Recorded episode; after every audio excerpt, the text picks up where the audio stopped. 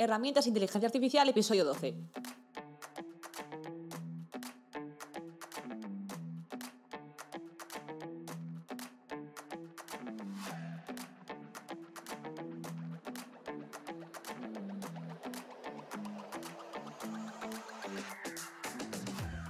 Hola, soy Silvia Pinazo y esto es Herramientas de Inteligencia Artificial, el podcast en el que a través de mini píldoras de audio hablamos sobre la actualidad, conceptos y uso de herramientas de inteligencia artificial que podemos aplicar en proyectos profesionales con el fin de optimizar procesos y tareas.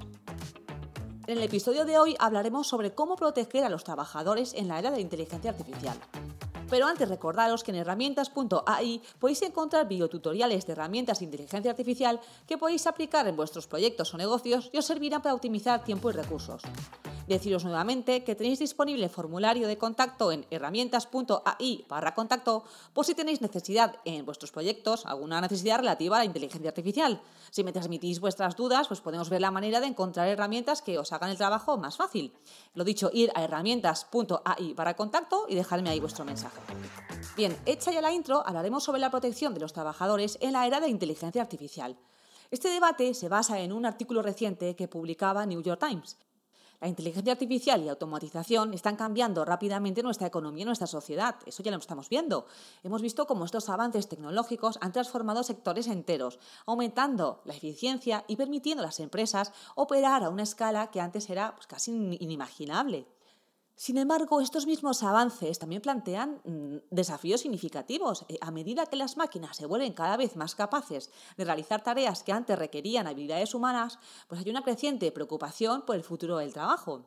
¿Cómo protegemos los empleos y los derechos de los trabajadores en una era creciente de automatización?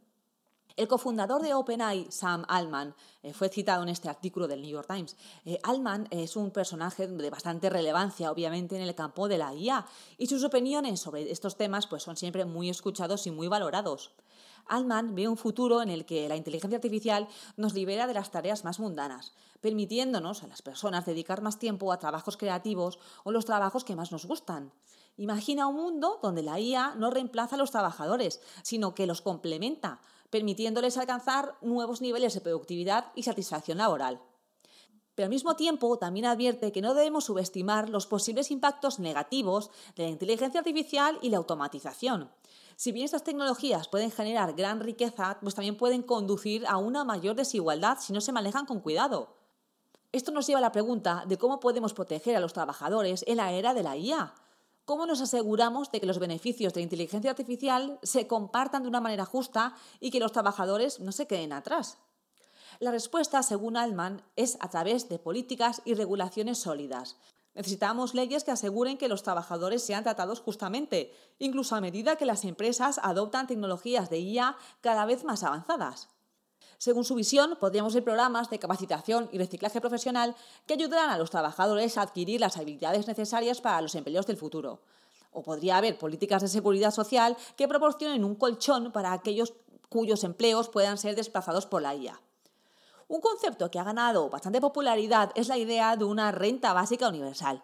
Este es un ingreso garantizado que se proporcionaría a las personas independientemente de su empleo. Altman ha sido un defensor de esta idea, argumentando que podría ser una forma de garantizar que nadie se quede atrás en la economía de la IA. Lo que es claro es que no podemos ignorar los impactos de la inteligencia artificial en el mundo laboral.